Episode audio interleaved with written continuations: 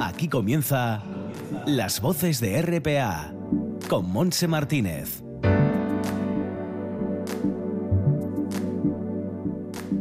Hola, ¿qué tal? Sí, ya estamos preparados para estar juntos toda una hora. Empezaremos con el homenaje que queremos rendir a las mujeres luchadoras por conservar el medio ambiente. Hemos seleccionado ocho de ellas que presentaremos enseguida y después nuestro compañero Monche Álvarez nos hablará del libro solidario Yo soy de Kini para seguir en Gijón y visitar a los serenos. Queremos felicitarles por su vigésimo aniversario. Nos recibirá su encargada informadora Auri Montes. Viajaremos luego hasta San Vicente de la Barquera para hablar con su alcalde Dionisio Dionisio Luguera, recién nombrado presidente de Villas Marineras. Seguiremos vinculados al mar porque la artista cordobesa Almudena Castillejo nos presentará su colección premiada Yo no soy marinera, soy capitana, que se expone en la salita de Gijón. Presentaremos conciertos de la próxima semana y terminaremos recordando a la cantante francesa Marie Lafogue, porque hoy cumple 80 años. Así que todo listo, un trabajo técnico de nuestros compañeros Juanjo García Manolo Luña y Arturo Martín. Abrochamos el cinturón y nos ponemos en marcha.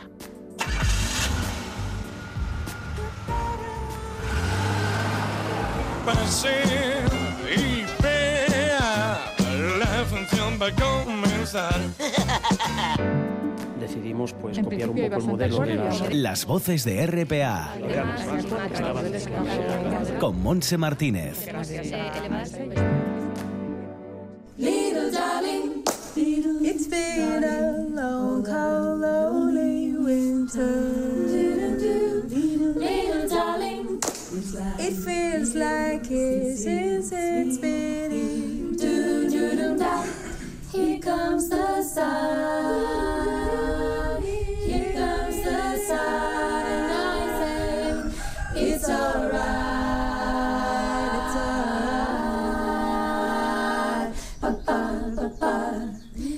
junio de 1972 se celebró en Suecia un acontecimiento histórico que muchos marcan como el inicio de la política internacional en materia de medio ambiente, la Conferencia de Estocolmo. Se trataba de la primera cumbre de la ONU que versaba sobre problemas medioambientales y sentó las bases para el desarrollo de numerosas directrices en materia de conservación o para la consecución de acuerdos tan relevantes como el Protocolo de Kioto.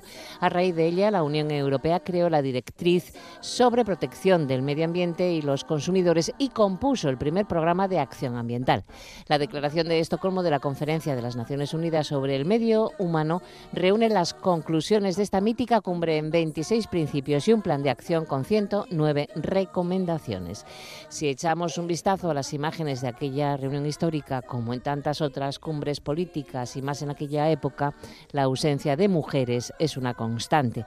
Sin embargo, tanto antes como después de la Conferencia de Estocolmo, son muchas las mujeres que han dedicado sus vidas a la defensa del medio ambiente, investigadoras, naturalistas, activistas y también amas de casa que se organizaron para defender los intereses de su tierra. Hemos seleccionado algunas, vamos a conocerlas.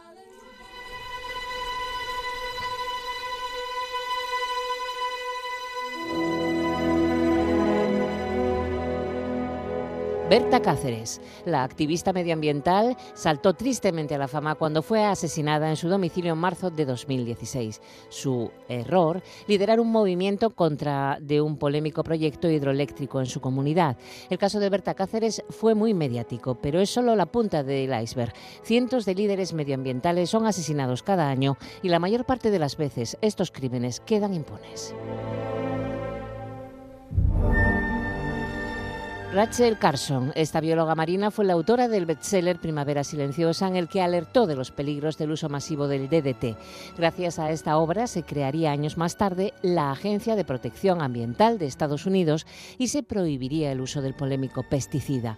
Se considera que con su labor de divulgación, Rachel Carson sentó las bases del ecologismo y ayudó a crear una conciencia mundial sobre los efectos de la acción humana sobre el medio ambiente.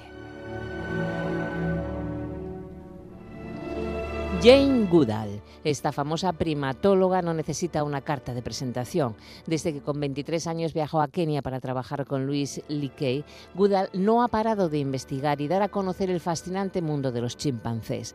El Instituto Jane Goodall promueve numerosos proyectos de conservación y de empoderamiento de las poblaciones locales que comparten hábitat con sus amados simios, trabajando temas como el reciclaje, seguridad alimentaria y educación ambiental.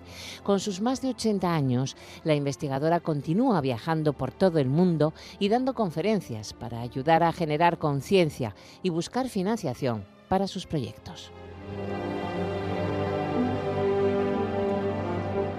Wangari Maathai, esta activista keniata, fue la promotora del famoso movimiento Cinturón Verde, un proyecto que tiene a la mujer africana como protagonista y gracias al cual ya se han plantado millones de árboles en Kenia.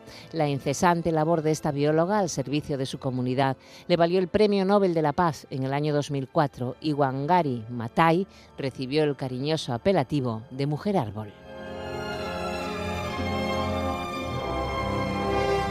Diane Fossey. El nombre de Diane Fossey se hizo famoso tras el estreno de la película Gorilas en la Niebla, basada en sus estudios y su relación con los gorilas de montaña. Con su trabajo, esta zoóloga contribuyó a desmitificar la idea de que estos animales tienen un comportamiento violento. Fossey fue asesinada a machetazos con tan solo 53 años, muy posiblemente a manos de los mismos cazadores furtivos a los que ella se enfrentaba. Vandana Shiva. Aunque esta pensadora india realizó su doctorado sobre física cuántica, Vandana Shiva es famosa por ser una de las más relevantes figuras del denominado ecofeminismo, dedicada a impulsar la agricultura ecológica, proteger la biodiversidad de cultivos y promover el compromiso con la causa ecologista. Esta activista ha recibido también numerosas críticas por sus campañas en contra de la industria alimentaria y los alimentos transgénicos. María Sibila Merian, esta naturalista del siglo XVII, es considerada una de las pioneras de la entomología moderna. En una época en la que casi nadie se interesaba por el estudio de los insectos, y menos las mujeres, María Sibila Merian realizó importantes avances en la comprensión de la metamorfosis de los insectos. María supo conjugar sus grandes aficiones, naturaleza y arte, y nos legó preciosos dibujos en los que plasmaba sus observaciones científicas. Con más de 50 años, decidió viajar a Surinam para estudiar su fauna, otro hecho muy adelantado a su tiempo, pues los viajes científicos se consideraban una excentricidad. Lois Gibbs. En 1978, esta ama de casa residente en el barrio neoyorquino Love Canal descubrió que la escuela de su hijo de cinco años, afectado por numerosas enfermedades de distinta índole, estaba construida sobre un vertedero de productos tóxicos. Lois Gibbs organizó a sus vecinos y lideró una serie de movilizaciones de protesta tras las que se consiguió evacuar del barrio a unas 800 familias. Gibbs es la fundadora del Centro de Salud, Medio Ambiente y Justicia y en 1990 recibió el prestigioso premio Goldman de Medio Ambiente. Y en la actualidad, en el siglo XXI, Greta Thunberg, esta chica de 16 años, escuchó hablar por primera vez del cambio climático cuando era pequeña. Le pareció algo terrible y al ver que no se hacían esfuerzos serios por combatirlo, cayó en una fuerte depresión. En agosto de 2018, poco antes de las elecciones de su país, inició en solitario una huelga escolar y todos los días se sentaba frente al Parlamento sueco con una pancarta que decía, en huelga por el clima. Después de los comicios siguió haciéndolo cada viernes. Su movimiento ha inspirado el movimiento global Fridays for Future y miles de jóvenes de todo el mundo siguen su ejemplo, reclamando más contundencia en las acciones que eviten el cambio climático ya que su futuro está en juego. Que sirva de pequeño homenaje a estas mujeres luchadoras.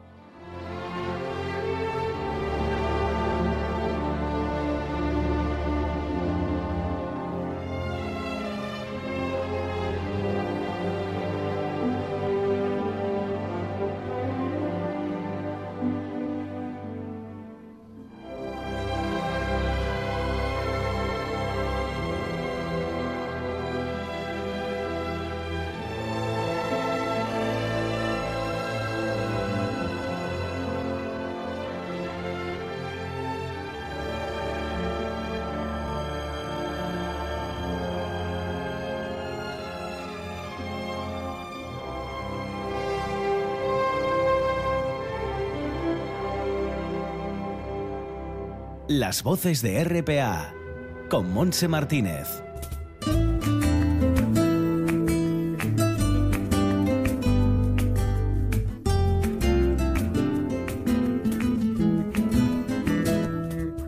Attention que llega el brujo, el bueno, el canela en rama, cuando menos te lo esperas, balón que entra por la escuadra. La vida es un puro juego y no hay que tenerle miedo. Se gana, se pierde y que hay que ser un caballero.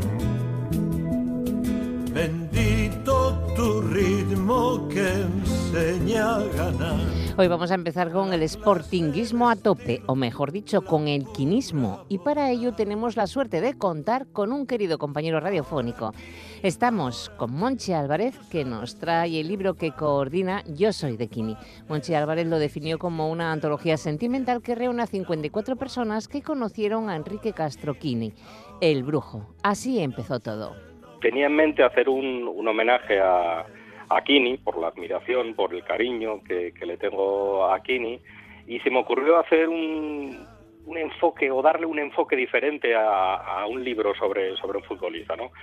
que participase muchísima gente y que, que no fuesen todos de, del mundo del fútbol y entonces eh, por ahí por ahí surgió la idea y, y nada, la verdad es que lleva mucho trabajo este este libro. Yo siempre digo que lleva mucho trabajo y mucho cariño, porque fueron fueron meses de, de contactos, de contar la idea, de convencer. A, la verdad es que se convence rápidamente a, a cualquier mortal con, con Kini, porque hay hay una luz especial. Este personaje tiene una luz especial. 54 textos en los que están representados diversos ámbitos del panorama deportivo y social de todo el país. En la publicación se encuentran las firmas, por ejemplo, del presidente de la Real Federación Española de Fútbol, de Luis Rubiales, futbolistas como Santillana, Alessanco o Dani, representantes de la prensa o veteranos del Real Sporting de Gijón, como Eloy Olaya o Enzo Ferrero, el cantante a quien escuchamos de fondo, Pipo Prendes, y eh, estamos con esa canción que además él compuso dedicada a Kini. También un cuento de la escritora gijonesa Carlota Suárez y muchos más. Una lista que empezó a elaborar el periodista Monchi Álvarez, sabiendo que gustara o no gustara el fútbol, todos queremos o queríamos al brujo y además, pues no se trataba de hacer una biografía de Kini sobre todo por, por la querencia por el personaje y lo que y lo que ese personaje puede despertar en, en nosotros. Yo yo digo que no es una biografía, no es una biografía lineal del personaje. Hay anécdotas, hay momentos eh, vividos con Kini por parte de los que escriben, pero a mí me gustaba eso, ¿no? Que, que hubiese hubiese variedad, que, que, tuviésemos gente del fútbol y gente que, que, a lo mejor no le gusta el fútbol, pero que despierta en ellos algún algún sentimiento, Kini. Ahora, Kini, ahora, tú sabes que es triunfar. Esta publicación no es la biografía de un gran futbolista. Ciertamente la vida de Kini es conocida por el gran público y ya ha sido contada hasta el último de sus capítulos. Este libro es un homenaje a una persona que todo el país quería y que nos dejó en el mes de febrero de 2018, llenando nuestros corazones de una inmensa tristeza. Monchi define este trabajo como una antología sentimental con textos muy diferentes, donde encontramos cuentos, poemas, pero también teatro, lo que cada autor siente cuando piensa en Kini. Es muy apasionante leer Yo soy de Kini. Sí, porque además, eh, ya te digo, el enfoque, el enfoque es, es, diferente. Yo no quiero artículos futbolísticos, ni quiero alguien que me cuente lo bueno que era Kini en el campo, que eso ya lo sabemos todos, ni los goles, ni las estadísticas. No, yo, yo quería ahondar en, en los sentimientos, ¿no? Quería que esto fuese una antología sentimental, un, un mosaico de, de, sentimientos. Y entonces aquí te encuentras de todo, te encuentras cuentos, te encuentras poemas, te encuentras hasta teatro.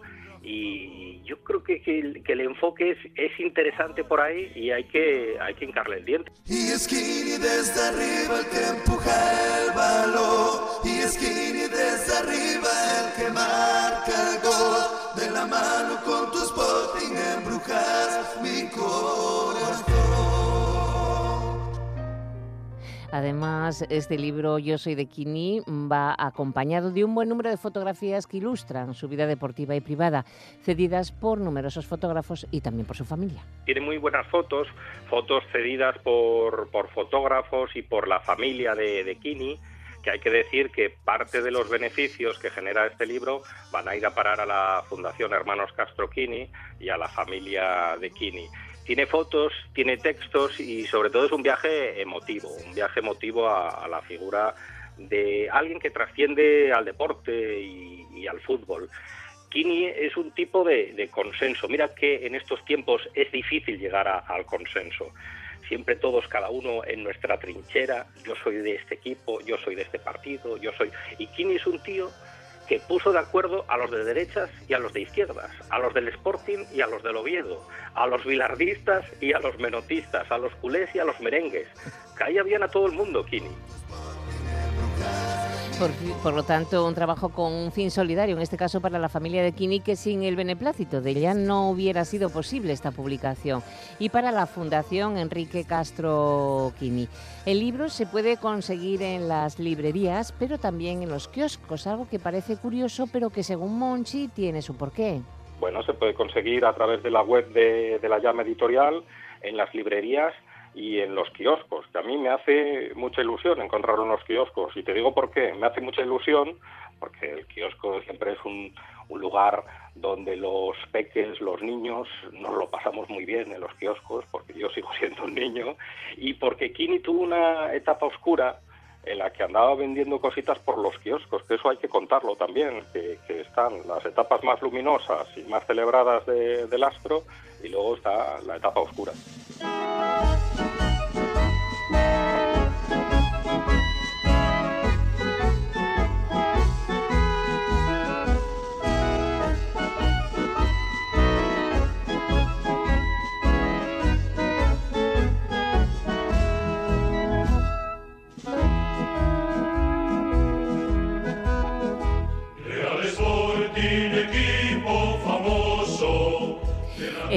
Soy de Kini, que coordina nuestro compañero Monchi Álvarez de la editorial de La Llama, tuvo su presentación oficial el pasado 7 de septiembre, coincidiendo con el partido homenaje al jugador entre la selección española de fútbol y la de las Islas Feroe. Y lo hicieron al lado del Molinón, en el Parador Nacional del Molino Viejo, con la asistencia de importantes figuras del fútbol nacional. La Federación Española de Fútbol está arropando con mucho entusiasmo esta publicación dedicada al brujo. Y Monchi nos ofrece además una primicia porque la federación también colabora con este libro, Luis Rubiales hace el prólogo, el presidente de la Federación Española de Fútbol, y en Barcelona están mostrando muchísimo interés en, el libro. Y bueno, yo te lo adelanto, puede que, tengamos una edición en, catalán y una en asturiano próximamente.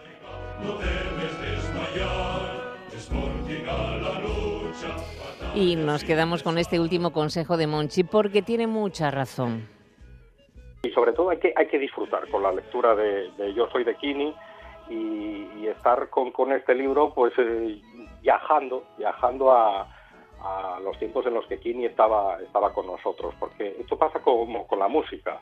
Tú si pones a George Harrison y estás disfrutando de George Harrison, George Harrison en ese momento está vivo. Si mm. tú tienes este libro entre las manos y estás leyendo algo de Kini, Kini sigue vivo entre nosotros.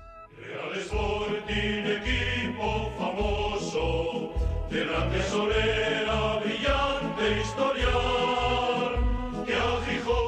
Pues muchísimas gracias, Monchi. Ha sido un placer, como siempre, estar contigo un ratito. Iremos anunciando las próximas eh, presentaciones que vayas realizando para que puedan acudir nuestros escuchantes. Que tengas un gran fin de semana. Seguimos en Gijón porque queremos visitar a nuestros serenos para felicitarles por su vigésimo aniversario.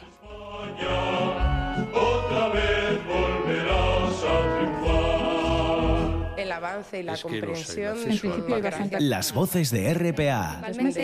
Con Monse Martínez. tenemos eh, elevadas temperaturas.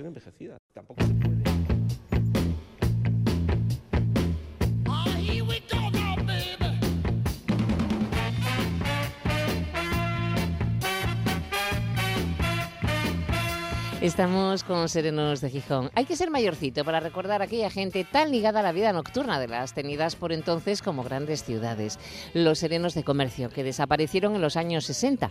La figura del sereno nació por Real Decreto de 16 de septiembre de 1834, hace ahora 185 años, 10 antes de que Narváez creara la Guardia Civil. Así se definían persona que con el carácter de agente de la autoridad ronda de noche por las calles que constituyen su vereda, velando por la seguridad de las personas y las cosas. Además cantaban las horas y el tiempo, las cuatro y media y lloviendo tuvieron uniforme incluso de gala. Estaban autorizados a portar el revólver reglamentario del ejército y sable o lanzón. Y el farol también era algo imprescindible. Eran los fornidos ángeles de la guarda, conocedores del vecindario, denunciadores de los incendios, perseguían al ladrón, despertaban al boticario, almacenaban secretos de alcoba, ayudaban al borracho a meter la llave en la cerradura de su casa y tranquilizaban a todos los que caminaban por las oscuras calles solitarias de Madrid con el rítmico golpear del chuzo sobre el empedrado. Curiosamente, de los 2.500 serenos que había en Madrid en los años 50, la mayoría eran de Cangas del Narcea y alguno de Tineo. Los de Cangas del Narcea se convirtieron en el cuerpo de seguridad privada más importante de Madrid y por lo tanto de España. Y hace 20 años que surgieron de las cenizas en la ciudad de Gijón. La empresa privada Serenos de Gijón tiene su origen en 1999, cumple por lo tanto 20 años de servicio social. En aquel momento se puso en marcha en la ciudad un plan de empleo municipal dirigido a colectivos desfavorecidos como mujeres, parados de larga duración o inmigrantes, a través del cual, entre otros proyectos, se creó un servicio de serenos que generó puestos de trabajo en el marco de los nuevos yacimientos de empleo, lo que sitúa a Gijón como la primera ciudad española en recuperar la entrañable figura del sereno. El servicio de Sereno se ha consolidado en las noches gijonesas gracias a la colaboración económica de comerciantes, comunidades de vecinos y del Ayuntamiento de Gijón. Este nivel de colaboración público-privada ha generado unas cotas de financiación difíciles de alcanzar en un proyecto de interés social que, como el servicio de Serenos, conjuga la inserción laboral de colectivos desfavorecidos con la prestación de servicios a personas, a comerciantes, al turismo y a la ciudad. Toda esta experiencia acumulada ha sido situado a los serenos de Gijón como modelo y referencia de funcionamiento para otras muchas ciudades españolas. En la actualidad son unas 40 personas, la mayoría mujeres, las que trabajan en la calle más el personal de oficina. Su encargada y formadora, Auri Montes, nos recibe y nos cuenta cómo empezó a ser ella serena en Gijón, un trabajo social que quiso comenzar cuando era más joven, cuando tenía menos de 45 años y entonces no pudo ser, ya que para ser sereno o serena hay que tener entre 45 y 50 años y cuando tuvo la edad no lo dudó ni un instante. Ahora lleva ya 15 años. Auri nos cuenta por qué tenía tanta ilusión por ser serena. Bueno, supongo que, no sé, porque me había oído hablar de los serenos y me gustaba, me gustaba porque se dedicaban a ayudar a los demás y porque, no sé, me parecía una figura tan entrañable de, aquella de cuando eran ¿sabes? Hacía tantos años que lo sabía, no sé, porque ahora, ahora sí lo sé, ¿eh? después de 15 años sí lo sé, o sea, yo toda la vida me estuve preparando para ser sereno. Los servicios que ofrece Serenos de Gijón son múltiples y variados. Servicios a comunidades de vecinos, a comerciantes, a turistas. Auri nos lo resume. Eh, hacemos muchísimas cosas, desde comprobar, eh, a ver, desde comprobar puertas, luces, eh, sabes los, los, los temporizadores de las luces que este cliente quiere que se apaguen a las 12, el otro cliente quiere que a la una se enciendan, eh, cada uno tiene sus características, ¿no? Comprobar de que todo esté eh, correctamente en su sitio como ellos quieren, hasta eh, acompañar a la gente por la calle que, no sé, estas chicas que tienen miedo o que es eh, una persona que se acuerda de que tiene que sacar dinero y sale de noche al cajero y, y muchas veces sabes que hay indigentes durmiendo dentro de los cajeros y tienen miedo de entrar, les acompañamos eh, gente que está perdida, turistas, muchísimos turistas, muchísimos eh, en información. Por la noche somos los únicos que los orientan. Eh, quiero ir aquí o donde hay un restaurante para comer este tipo de comida, donde, ¿sabes? Haces un poco de todo.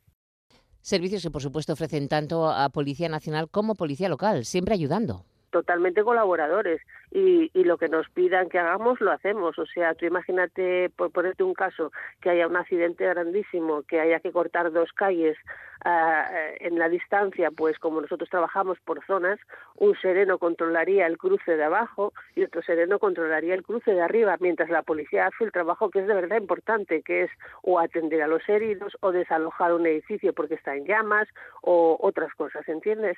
Lo que nos manden. Somos auxiliares de ellos ellos completamente lo que nos manden. Al principio la colaboración con las policías fue un poco difícil, puesto que Serenos de Gijón no tiene esa preparación tan especial, pero ahora la coordinación y compenetración es total. Era un poco desconocido, eh, no tuvimos que aprender a trabajar con ellos, ¿eh? Porque como nosotros no tenemos el tipo de formación tan exhaustiva que tienen ellos, tan amplia, pues eh, a veces metemos la pata, metíamos la pata, pero a base de, trabajar y de trabajar con ellos, al día de hoy te garantizo que es una colaboración, o sea, ya no tienen que decirnos nada, ya con la mirada nos entendemos. O sea, hay que identificar a una persona que la estuvo liando y ellos, según llega la patrulla, tú ya le señalas con la mirada a quién tienen que ir a buscar. No necesitas ni hablar. Los barrios de Gijón que atiende Sereno son los de Centro, La Arena, Cima de Villa, La Calzada, El Natahoyo, Cerillero, La Viada, El Llano y El Coto, hasta la calle Feijó. El horario del servicio siempre es nocturno, de 11 de la noche a 7 de la mañana. Auri insiste en este aspecto.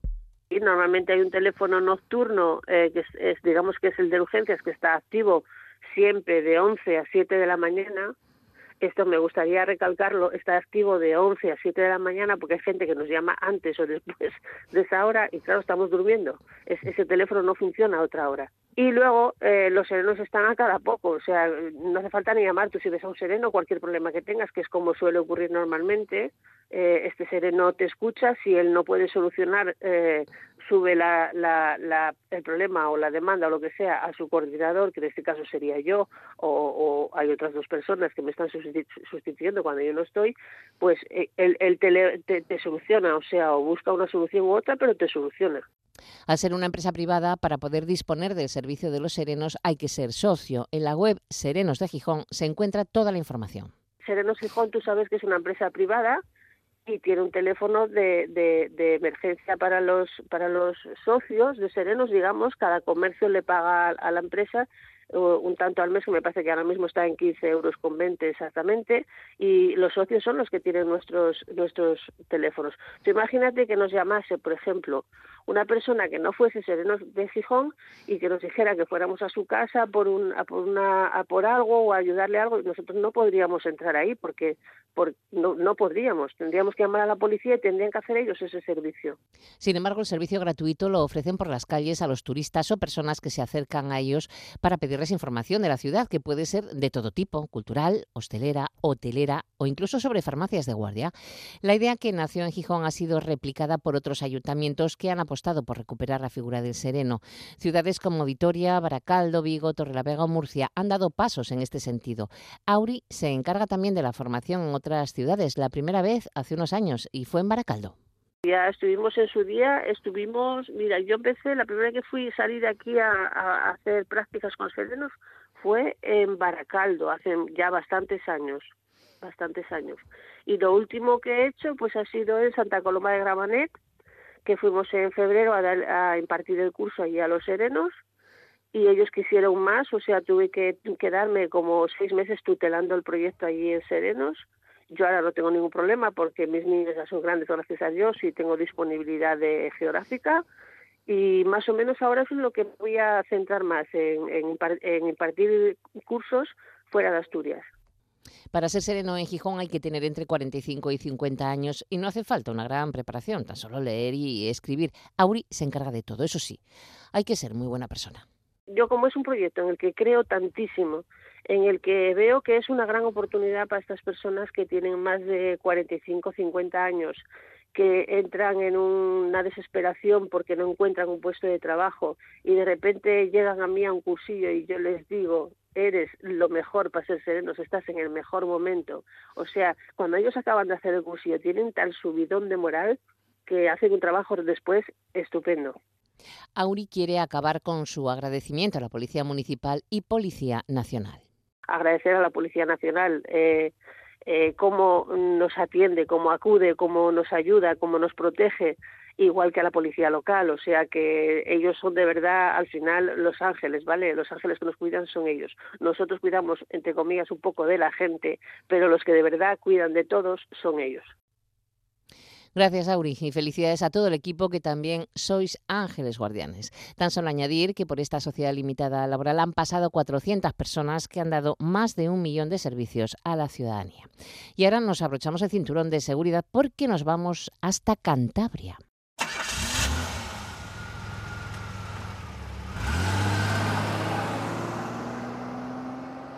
Las voces de RPA con Monse Martínez.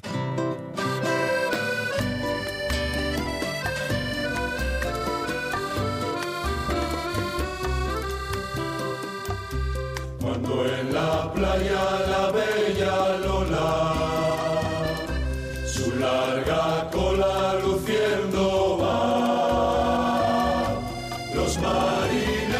Ya estamos en San Vicente de la Barquera, ya huele a mar. Estamos con su alcalde, con Dionisio Luguera Santoveña, porque ha sido nombrado presidente de la nueva junta directiva de la Asociación Villas Marineras. Ha sido durante la celebración de su Asamblea General, celebrada hace unos días en la localidad cántabra. Y lo primero de todo es felicitarle por el cargo, que desde luego supone un gran reto para él. La verdad es que sí que es un reto importante, sí que es verdad que lo de Villas Marineras es algo muy bonito y que tenemos que conseguir que aumentarlo y que siga creciendo porque es un beneficio para todas las villas marineras dar esa información y esa eh, publicidad turística que si tendríamos que hacerlo cada uno por nuestra cuenta, pues sería mucho más difícil. En el transcurso del encuentro se estudió la adhesión de nuevos ayuntamientos interesados en formar parte de este organismo de potenciación y promoción del turismo marinero. Son varios los que manifestaron su interés en formar parte de villas marineras. Esta marca nació hace ahora unos 25 años de la unión de cinco municipios que en la década de los 90 fueron objeto de planes de excelencia turística. Así, Laredo, San Vicente de la Barquera, Llanes, Ribadesella y Bayona en Galicia fundaron el Club de Excelencia Turística de la España Verde. A partir de ahí se siguió trabajando en la consolidación del territorio y en la potenciación del turismo a través de actuaciones de alto valor añadido. Y desde entonces ha dado los buenos resultados que esperaban. A estas villas marineras les unen muchas cosas, además de la costa, claro. Deportes como la vela o el surf también ayuda. Sí, sí que ha dado resultados buenos. Ha tenido rachas mejores, ha tenido rachas peores y ahora estamos en un en una racha que está empezando otra vez a evolucionar. Hay varias villas que bueno van a están pidiendo la entrada y yo creo que eso es, es bueno, sobre todo en la zona de, Galicia, que es donde menos menos cobertura teníamos ahora mismo. Y yo creo que además nos une muchas cosas, ¿no? como es el Camino de Santiago, como es el, el, el la vela, como es eh, el surf, como es eh, incluso hasta el golf. Casi todos, yo creo que casi todos o todos teníamos campos de golf. O sea que nos, nos unen eh, muchas cosas, mucha historia además entre, entre todas las villas viendo los buenos resultados que están obteniendo turísticamente las localidades que pertenecen a villas marineras. Ahora son varios los ayuntamientos que han solicitado estar en la asociación. De momento no se pueden decir hasta que se decida los que ingresan, que se calcula para el mes de enero del próximo año en Fitur, aunque sí sabemos que hay varios gallegos, por ejemplo. Pero Dionisio nos cuenta los requisitos que tienen que cumplir, obviando que sean puerto de mar, claro está ante todo tiene que ser una vía marina, de, entrada tiene que tener puerto de mar, ¿no? evidentemente. Y luego eh, los requisitos es que, eh, querer participar en, los proyectos que llevamos y, y, y luego eh, ponerse al día en las cuotas, es decir, empieza pagando la, la, la, cuota y para, para empezar a, a, funcionar. No, no vale decir, bueno, me apunto y ya pagaré, no. Lo primero es, tú, tú entras, eh, pagas la cuota de ese año, y empiezas a estar con todos los derechos como los demás. Para evitar el, el, que pueda alguien entrar y decir, bueno, estoy un año, ¿no?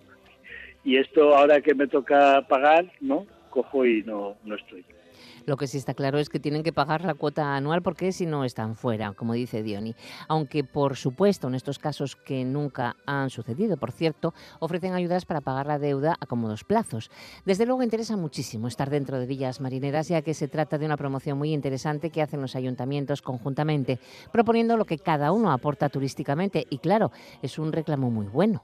Pues sí, porque además incluso eh, como haces muchas cosas en común, cada fiesta que se hace, en, eh, por ejemplo, la fiesta que se puede hacer en Ciudad de Sella, sale publicitada en la página del Ayuntamiento de San Vicente de la Barquera.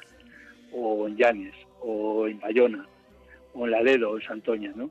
cualquier cosa que se hace en el Ayuntamiento de San Vicente de la Barquera sale publicitado en, en vías marineras y, a la vez casi siempre queda un referente en las otras villas. Y eso es, es, una publicidad para todos. Cuando la gente viene aquí a la oficina de turismo y ve los, los panfletos de villas marineras, pues sí, a lo mejor, eh, imagínate, San Vicente Llanes y Sella, pues es un, circuito que se puede hacer fácil. Tú puedes estar en San Vicente irte a comer arriba de Sella y, o a pasar la tarde a Llanes.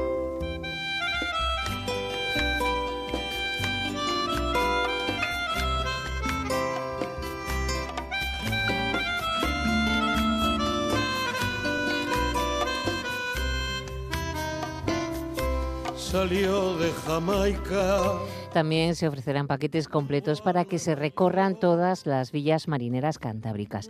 Trabajan con turoperadores que mueven todas las ofertas que organizan, incluso trabajan en la organización de una regata conjunta. Se está ofreciendo paquetes de esos y se está incluso intentando hacer una, estamos intentando hacer una regata de, de las de las villas marineras, o sea, eh, imagínate que empieza es, empezaría Laredo, eh, Santoña, eh, San Vicente de la Barquera, ¿eh? eh, Riva de Sella, Ollanes, bueno, tendría difícil para entrar, Riva de Sella y Bayona sería una regata pues importantísima. Pero bueno, eh, todas estas cosas que es lo que estamos moviendo y la, y la publicidad que estamos que estamos dando y luego los premios que damos de, de vías marineras ¿no? a gente importante, pues eso como le hemos dado a Iñaki Gabilondo, y así a gente de esta pues, pues da mucha publicidad a, vías marineras. Ya que nos adelanta alguno de los proyectos, nos gustaría que Dion Iruguera, el presidente de Vías Marineras, nos hable del resto, porque tienen más encima de la mesa. Bueno, pues el proyecto que tenemos es, por ejemplo, ahora el, el que tengamos todos el plato típico expuesto en todos los las vías marineras, esta regata que queremos hacer. Hemos hecho reuniones con todas las empresas pues de surf, en todas las villas de, o todas las empresas que están relacionadas con algo de la mar para poder hacer proyectos en común entre todas las, vías marineras. Se ha estado pidiendo subvenciones a todos los gobiernos autonómicos para intentar hacer turismo de un turismo de pesca porque en algunas comunidades se puede en otras no para poder adaptarlo y que pueda que pueda haber eh, ese turismo de que puedas ir en un barco de pesca a ver cómo pescan. Y bueno esos son los proyectos que tenemos así ahora en principio. Cada villa propondrá un plato típico para degustar. Y como estamos en San Vicente de la Barquera y sabemos que Diony sabe cocinar nos explica cómo se hace el típico de su villa que es el sorropotún. Bueno pues la receta es la siguiente. Eh, echas el aceite, la cebolla muy picada, muy picada, la doras tanto que tiene que coger el color mosca que veamos aquí, que es cuando dices tú, que se me quema, ¿sabes? Ese color que ya está en la última ¿eh? de, para, llegar a quemarse y luego echas el agua, porque ese, ese color que le da la, es el que le da el color a su rocotón. Se cuece la patata, se echa el, bonito y luego lleva pan duro mm. ¿eh? por encima y se deja se deja reposar y la verdad es que es un plato muy rico. Es, tiene similitud con el marmitaco, pero el marmitaco no dora tanto la cebolla, lleva pimiento, lleva otra serie de cosas que este no lleva. Este la base es aceite, cebolla, patata, bonito y pan.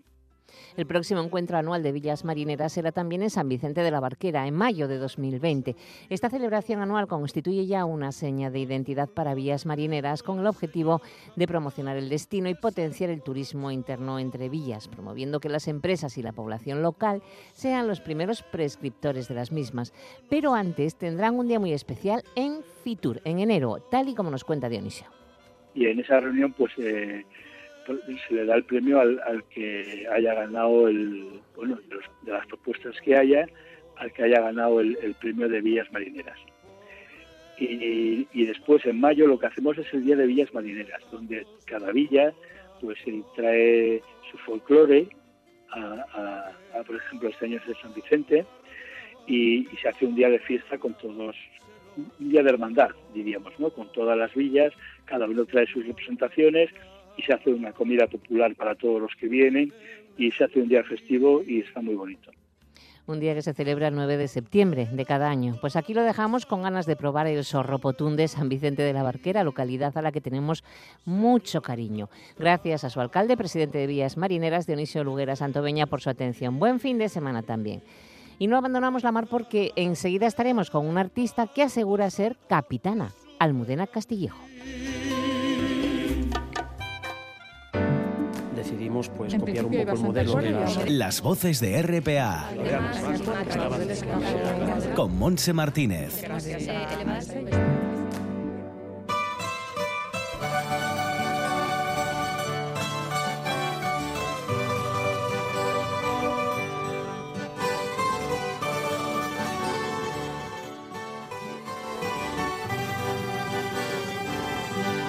Tenía 15 años cuando un barco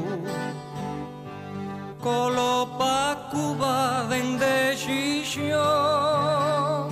Estamos con Almudena Castillejo, ilustradora y artista visual y cordobesa. La mayor parte de su trabajo versa en el dibujo, la pintura y el mural. Y ha sido la ganadora del concurso convocado por el colectivo artístico La Salita de Gijón, donde tienen colgada la obra ganadora titulada Yo no soy marinera, soy capitana. Ella nos cuenta cómo conoció esta convocatoria.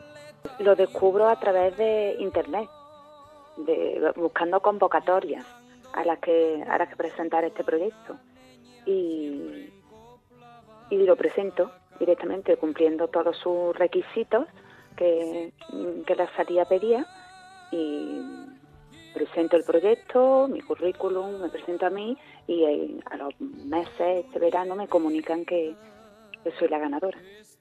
Almudena tiene una amplia trayectoria de aprendizaje que nos relata, un arte que manifestó ya cuando era muy chiquitina. Pues mira, el arte desde, desde muy pequeña desde muy pequeña me entretenían ya, mi, mis padres me entretenían ya en los, bares eh, con una servilleta y un bolígrafo para que dibujara y siempre ha sido mi, soy muy nerviosa y siempre con el dibujo mi familia era una manera de calmarme, ¿no? que la niña se exprese, la niña te calma. Entonces desde pequeñita siempre yo quiero ser pintora, yo quiero ser artista. Y, y ya cuando tuve edad, eh, Llegué a la Escuela de Arte y Oficio, eh, empecé con el bachiller artístico, eh, eh, realicé unos estudios de superiores de ilustración y posteriormente, todo esto en Córdoba, y posteriormente me fui a Granada, a la Universidad de Bellas Artes de Granada, mm. donde allí ya estudié Bellas Artes. Su leitmotiv más recurrente es el retrato, sin embargo el entorno más representado es el mar. Esta exposición que encontramos en la salita, que está por cierto en la calle Manuel Llaneza 44, se titula Yo no soy marinera, soy capitana. Es como un auténtico grito de identidad. El proyecto está recreado en un ambiente marino y aunque Almudena es de tierra adentro, hay algo que la une al mar. El mar es un, es un leitmotiv mi trabajo he pasado, aún siendo de interior, eh, paso muchos meses al año en la costa, ¿no? Y, a medida que me voy separando del mar, eh, es como parece que voy perdiendo fuerza, ¿no? Igual que el pelo para Sansón, el mar parece que, es para mí. No sé si es porque al, no tenerlo, las cosas que no tienes las, deseas más, porque veo en, en, el mar ese poco dominio. Eh, y la vida se, se vuelve, mi vida se vuelve diferente en cuanto más cerca del, mar estoy, ¿no? Entonces, el, trabajar siempre como metáfora eh, el mar, ¿no? Utilizarlo de herramienta a, una, un leitmotiv de mi trabajo. Y el por qué se llama Yo no soy marinera, soy capitana, es más un... Eh, es como un grito, un grito como declaración de intenciones, ¿no? Es un empoderamiento personal a la hora de, asumir mis propias luces y, sombras.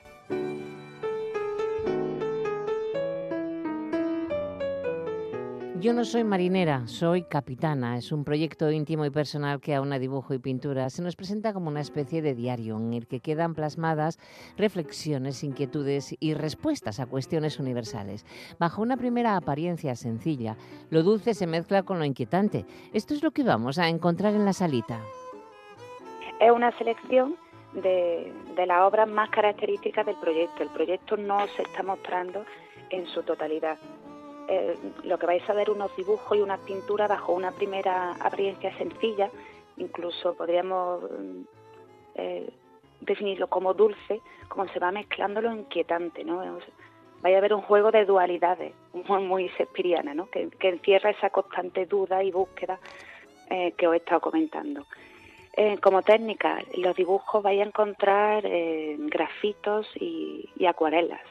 Una acuarela además de grafito una cosa que descubrí hace, muy poquito y que estoy ahora intentando de, seguir matizando y, experimentando.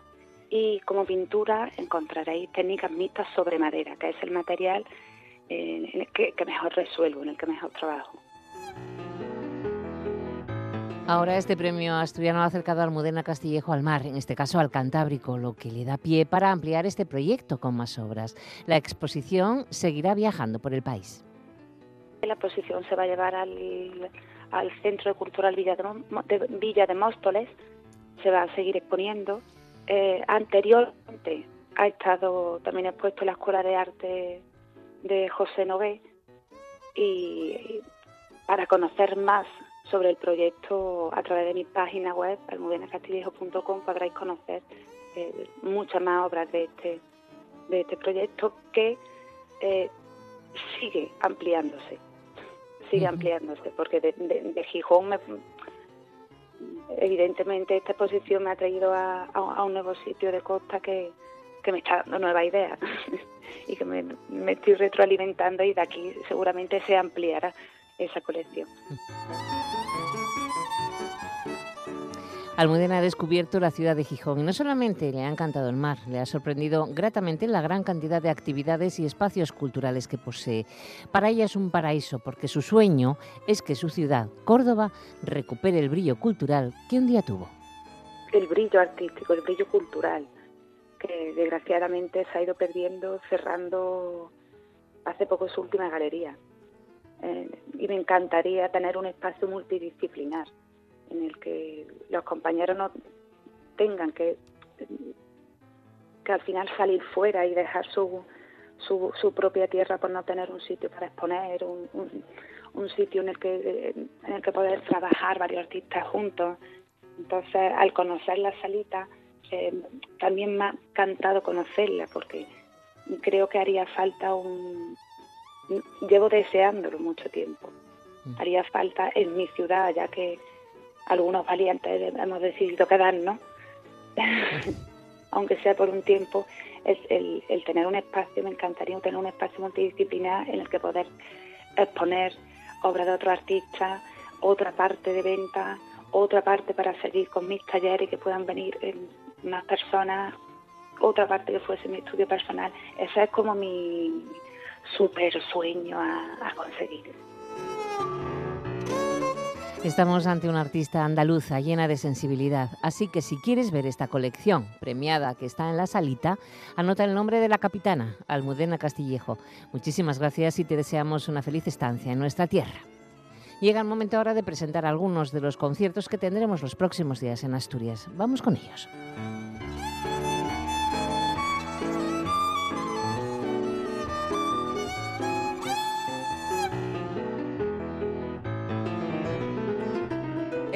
Y la comprensión. Las voces de RPA con Monse Martínez. tenemos eh, elevadas temperaturas.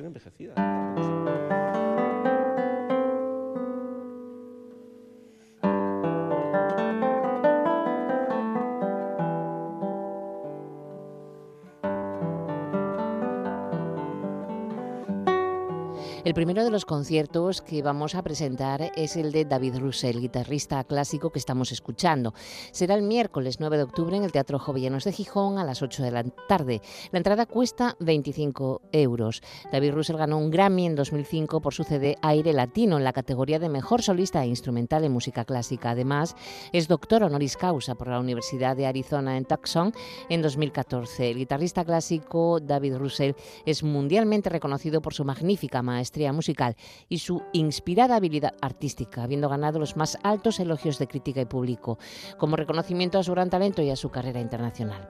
Otros conciertos de la próxima semana son los de la OSPA, en la Orquesta Sinfónica del Principado de Asturias, el jueves en el Teatro Jovianos de Gijón eh, y el, al día siguiente lo hará, repetirá el mismo concierto en el Teatro Campo Amor, el viernes, día 11 de octubre.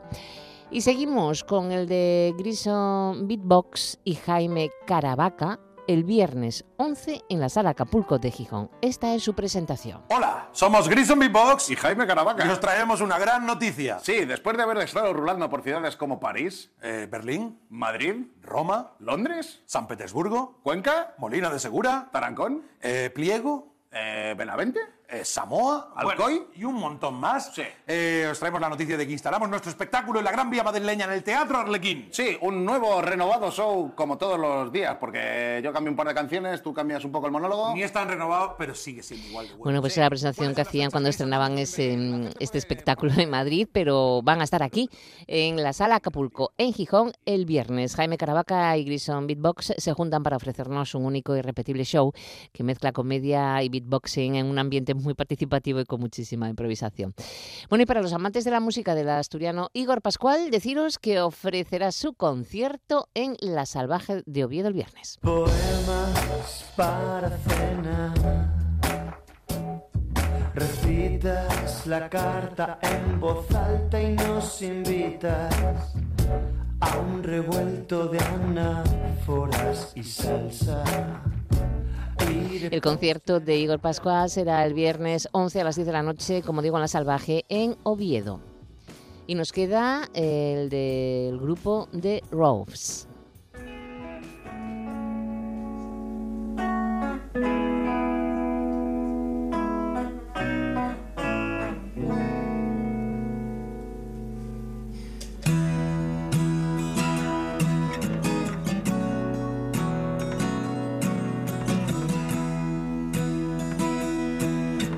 Este concierto será también en La Salvaje, pero el domingo, día 13, después del Día del Pilar. Será a las 9 de la noche y costará a The Roves 8 euros.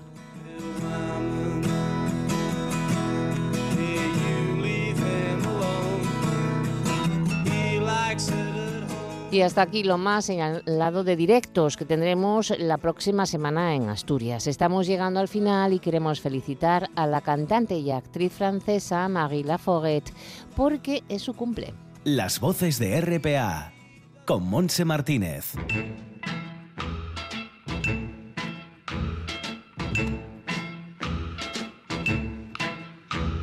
Manchester et Liverpool, je me flânant le long des rues. Au milieu de cette foule, parmi ces milliers d'inconnus. Marie Laforget es eh, quien está cantando. Cumple hoy 80 años Marie Laforget. Es una cantante y actriz francesa. Su carrera comenzó por casualidad en 1959 cuando reemplazó a su hermana a última hora en el concurso de la radio francesa. Nacimiento de una estrella y ganó. El director la seleccionó para la película que filmaba en aquel momento, proyecto que finalmente él abandonó. Su primera aparición, por tanto, en la pantalla fue con el actor Alain Delon en el drama de René Clement, A pleno sol. Y después de esa película se volvió muy popular e interpretó muchos papeles en la década de los 60. Se casó con el director Jean-Gabriel Albicoco, quien la utilizó en sus propios trabajos, incluyendo La chica de los ojos dorados, basada en la historia de Balzac, y que se convertiría posteriormente en el sobrenombre de La Foguette. En su segunda película, Saint-Tropez Blue, eh, acompañada por un joven Jacques Higelin en la guitarra, interpretó la canción con el título de la película y a partir de ahí comenzó a grabar sencillos. Su primer éxito lo obtuvo en 1963 con Le Vendange de l'amour, que en los países de habla española se lanzó con gran éxito también y con el título Y volvamos al amor.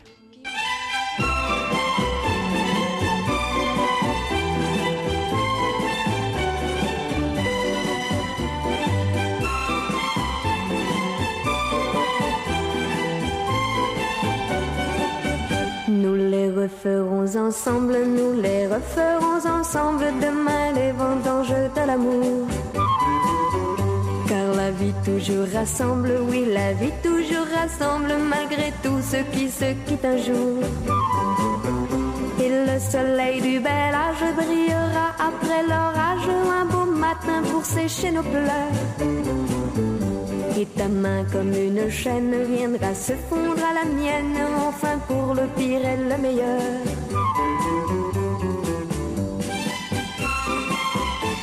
Sus canciones ofrecían una alternativa más madura, poética y suave que las canciones de corte yeye que ocupaban las listas francesas de aquella época. Sus melodías parecían estar más inspiradas en el folclore de Sudamérica y de Europa del Este que en el pop contemporáneo de los Estados Unidos y la Gran Bretaña. La Foguette eh, trabajó con muchos compositores franceses de importancia que le hicieron sofisticados arreglos orquestales, combinando docenas de instrumentos y creando una variedad de sonidos, a veces casi medievales, o barrocos y otras veces modernos e innovadores.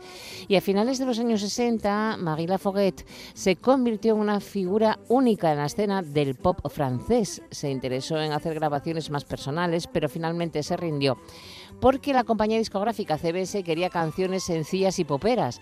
Maggie perdió progresivamente el interés de su carrera de solista y se mudó, se fue a vivir a Ginebra en 1978, donde abrió una galería de arte y abandonó la música. Pero regresó después de los años al cine y también a los escenarios.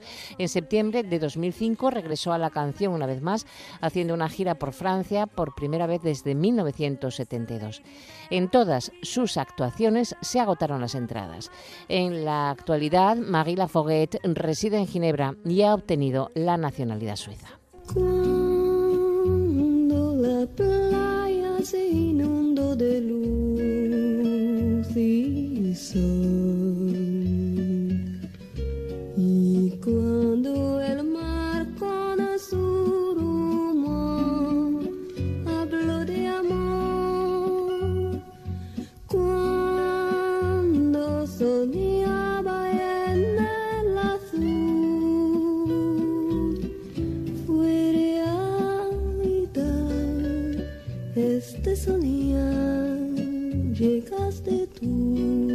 Y con el recuerdo de Maggie Lafoguette, con esta canción La Playa, cantada en castellano, lo dejamos porque hemos llegado al final.